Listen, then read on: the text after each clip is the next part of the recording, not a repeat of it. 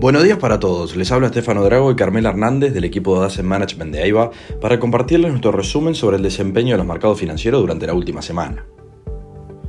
Los mercados financieros globales cerraron la semana con retornos negativos, principalmente debido a que persisten las preocupaciones sobre las continuas alzas de tasas y perspectivas de crecimiento para el próximo año.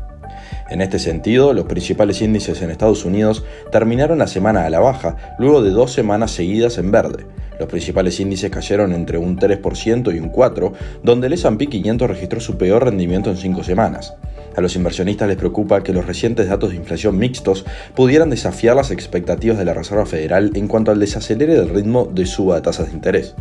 Por el lado de Europa, las acciones vuelven a caer en la semana por los renovados temores de una recesión cercana en el tiempo a medida que los bancos centrales endurecen la política monetaria. En este sentido, el Eurostock 600 se dio un 0,9% en la semana, el DAX alemán un 1,4% y el STC inglés un 1,05%. Por su parte, en Asia los mercados cerraron en su mayoría al alza. En China las acciones subieron como consecuencia de la rápida relajación de las restricciones por el COVID en Beijing, reforzando de esta forma la confianza de los consumidores. La bolsa de Shanghái agregó un 1,6%. Además, en Japón, los mercados generaron rendimientos positivos tras ciertos datos económicos que mostraron una contracción menor a lo esperado inicialmente.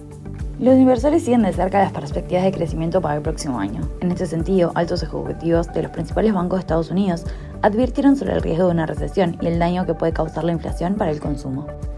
El presidente de JP Morgan, Jamie Dimon, sostuvo que si bien las empresas y los consumidores todavía están en buena forma, esto no duraría mucho más, dado el desacelere de la economía y la elevada inflación. Además, el presidente de Bank of America manifestó que la investigación del banco muestra un crecimiento negativo en la primera parte del 2023, pero que la contracción sería leve. Los funcionarios del Banco Mundial y del FMI expresaron su viernes su preocupación por el empeoramiento de las perspectivas económicas a nivel global y la posibilidad de una recesión. El FMI pronostica que el crecimiento global se desacelerará a 2,7% en 2023, por debajo de la expectativa de 3,2% de este año. En cuanto a datos económicos, en Estados Unidos el índice de precios al productor se redujo menos de lo esperado en noviembre. La tasa interanual se situó en el 7,4% frente al 8,1% del mes previo, y los analistas esperaban una moderación al 7,2%. Por su parte, el IPP subyacente subió a 4,9 interanual tras aumentar un 5,4 en octubre. El viernes también se publicó la encuesta preliminar de la confianza del consumidor de la Universidad de Michigan para diciembre.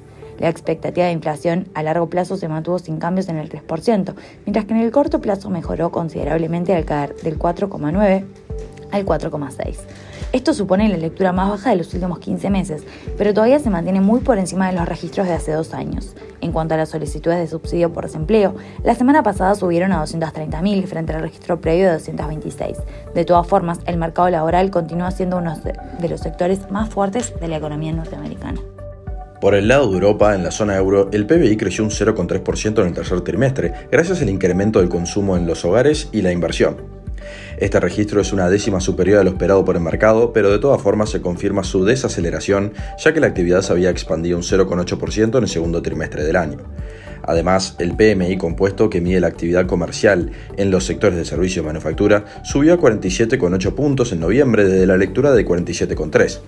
A pesar de la mejora, el PMI se mantiene por debajo de 50, marcando el quinto mes consecutivo en que el indicador ha estado en terreno contractivo.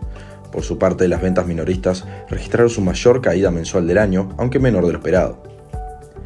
En cuanto a Asia, en Japón, se confirmó que el PBI se contrajo un 0,8% analizado en el tercer trimestre del año, menor que la contracción del 1,2% indicada por las estimaciones iniciales. Esto fue mitigado principalmente por las exportaciones, dado el debilitamiento del yen. Los gastos de capital de las empresas se mantuvieron sólidos, pero el consumo fue más débil de lo que se pensaba inicialmente debido al resurgimiento de COVID y la aceleración de la inflación. En cuanto al mercado de renta fija, los rendimientos de los bonos del Tesoro la semana pasada tocaron mínimos de tres meses, pero culminaron la semana prácticamente sin cambios. Los rendimientos vieron cierto repunte producto de algunos datos económicos positivos que dan espacio a la Fed para que continúe aumentando las tasas.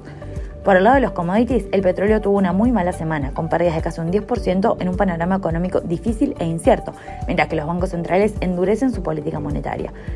Los dos grandes detractores son las crecientes preocupaciones en cuanto a la demanda de crudo por parte de China y las consecuencias de un tope en el precio del petróleo ruso, que ha provocado un atasco de petróleo en aguas turcas.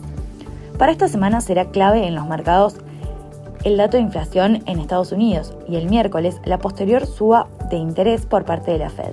Por el lado de Europa tendremos el IPC de noviembre, la lectura final y la decisión de tipos de interés del Banco Central, el PBI mensual, así como datos de empleo para Reino Unido y el índice ZEW de confianza inversora en Alemania. Hasta aquí llegamos con nuestro resumen semanal. Cualquier consulta los invitamos a que nos contacten a nuestra casilla de Meme Support. Muchas gracias a todos.